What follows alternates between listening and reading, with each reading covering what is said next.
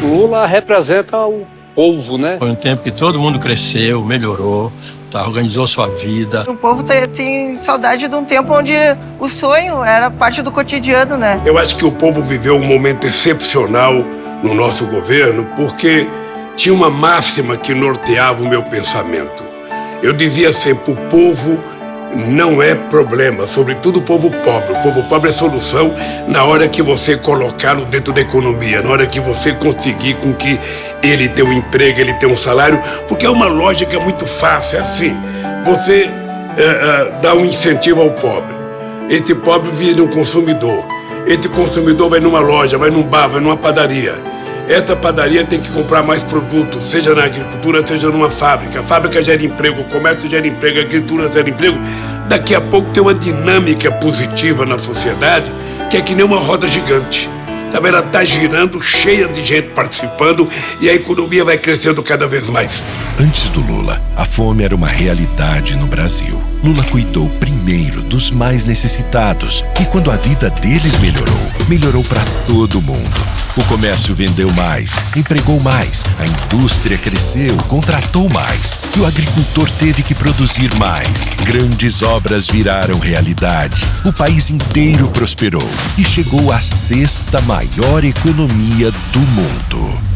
Nós precisamos fazer com que o país volte a crescer. E o povo sabe que eu sei como fazer isso. O povo sabe que não tem milagre tem vontade política e compromisso. Lula tem compromisso com o povo. Ele conhece os nossos problemas porque viveu o mesmo.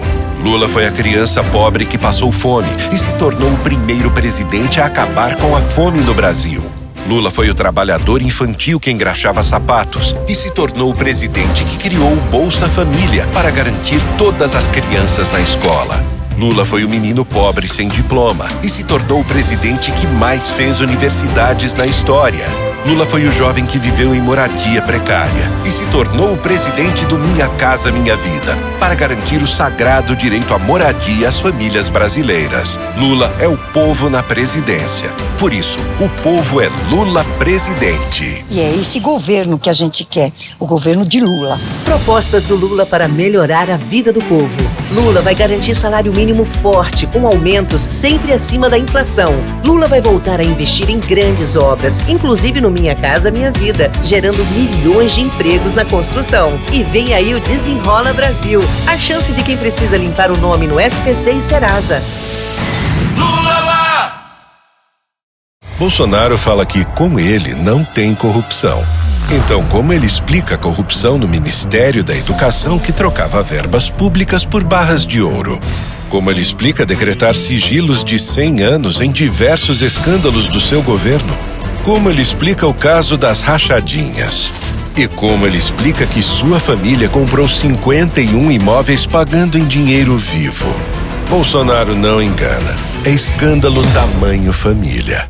Enquanto um brasileiro corre na vida para ter uma casa própria, um presidente do Brasil, com a sua família, compra 51 imóveis com 26 milhões em dinheiro vivo. Isso daí não é corrupção, não?